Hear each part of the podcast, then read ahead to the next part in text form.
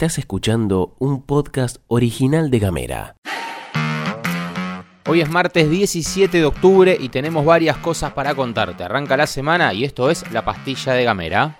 En casa, En Ushuaia. en camino, En Tolwyn. en tu celu, En Río Grande. en 7 En minutos. toda la Argentina. Estas son las noticias para arrancar la jornada. La inflación de septiembre se mantuvo en aumento, llegando al 12,7%, tres décimas más altas que en agosto y acumulando un aumento del 103,2% en los primeros nueve meses de 2023 y 138,3% interanual. Las divisiones que lideraron el incremento durante el mes incluyeron prendas de vestir y calzado, que tuvo un alza del 15,7%, impulsada según dice el INDEC por la transición de la temporada, y recreación y cultura con un 15,1%, principalmente debido al aumento de los servicios de televisión por cable. La categoría de alimentos y bebidas no alcohólicas también incrementó en un 14,3%. La variación de la inflación fue notoria en las diferentes regiones de Argentina, pero la Patagonia fue la que mayor aumento tuvo, registrando un 14%.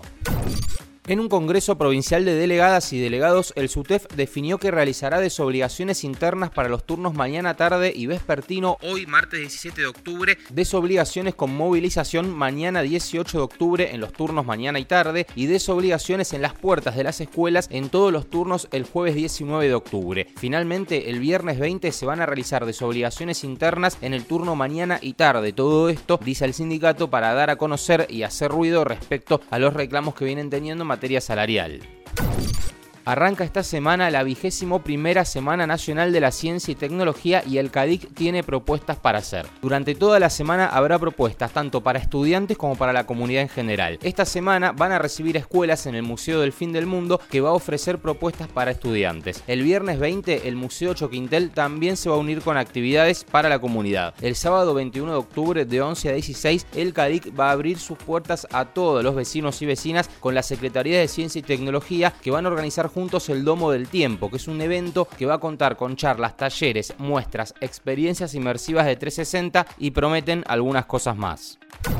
Este fin de semana se llevó adelante el 36 Encuentro Plurinacional de Mujeres que concluyó con miles de personas que se juntaron en la ciudad de Bariloche. Además de elegir a Jujuy como sede para el próximo encuentro, las participantes expresaron su deseo de que en 2024 no haya ni derechas ni fascismos y promovieron la importancia de estar siempre en las calles. El encuentro contó con talleres y espacios de debate y cerró con una masiva movilización en la que se realizó la lectura de las conclusiones. Entre otras cosas, se consideró que la educación sexual integral ESI, es de vital importancia desde la temprana edad. El encuentro, que comenzó en 1986, es un motor para legislaciones y políticas igualitarias desde la militancia territorial y en este 2023 se enfatizó en la necesidad de contrarrestar propuestas de derecha en el contexto electoral y promover la unidad para salvaguardar los derechos.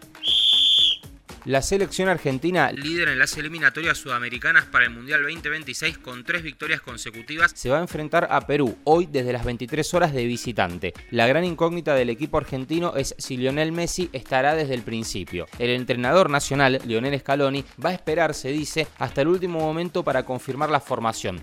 La última vez que Argentina y Perú se enfrentaron en Lima por las eliminatorias fue el 18 de noviembre de 2020. El partido cerró con un triunfo 2 a 0 a favor del albiceleste. Aquella vez Argentina ganó en Lima por primera vez en 16 años. La nota anecdótica de cara a este partido la dieron 10 chamanes peruanos que hicieron un conjuro a un lado del estadio para truncar el juego de Messi. Se especula con que la selección forme con el Dibu Martínez, Nahuel Molina, Cuti Romero, Nico Otamendi y Nico Tagliafico en la saga defensiva, Rodrigo de Paul, McAllister y Fernández en el medio campo, Nicolás González, Julián Álvarez o Messi y Lautaro Martínez. Recordemos que la vez pasada, cuando se jugó contra Paraguay, jugaron por primera vez Julián Álvarez y Lautaro Martínez juntos por la ausencia de Messi y ambos lo hicieron muy bien. El Fideo Di María no es de la partida porque no fue convocado por lesión. Esta noche entonces desde las 23 horas la escaloneta estará visitando a Perú. La próxima fecha será en noviembre con Uruguay y Brasil de rivales. Seguí nuestros contenidos en gamera.com.ar. llegamos al final de la pastilla de Gamera. Te agradecemos mucho por habernos acompañado hasta acá. Semana clave esta. Hubo cierres de campaña de los candidatos principales para la competencia electoral que va a ser el 22 de octubre. Te vamos a contar que vamos a estar haciendo una transmisión especial en las redes de Gamera. Vas a ver más detalle en el transcurso de esta semana, pero vamos a estar transmitiendo en nuestro YouTube y en nuestro Twitch. Así que queremos que nos acompañes como lo hiciste en las elecciones provinciales. De todas formas, esto es solo un adelanto. Más tarde, en otro momento, te vamos a contar un poco más de detalle al respecto, pero sabemos que vas a estar ahí en el chat firme como bandera de cemento. Te agradecemos mucho, que pases una excelente jornada de martes y si te parece nos encontramos mañana. Gracias.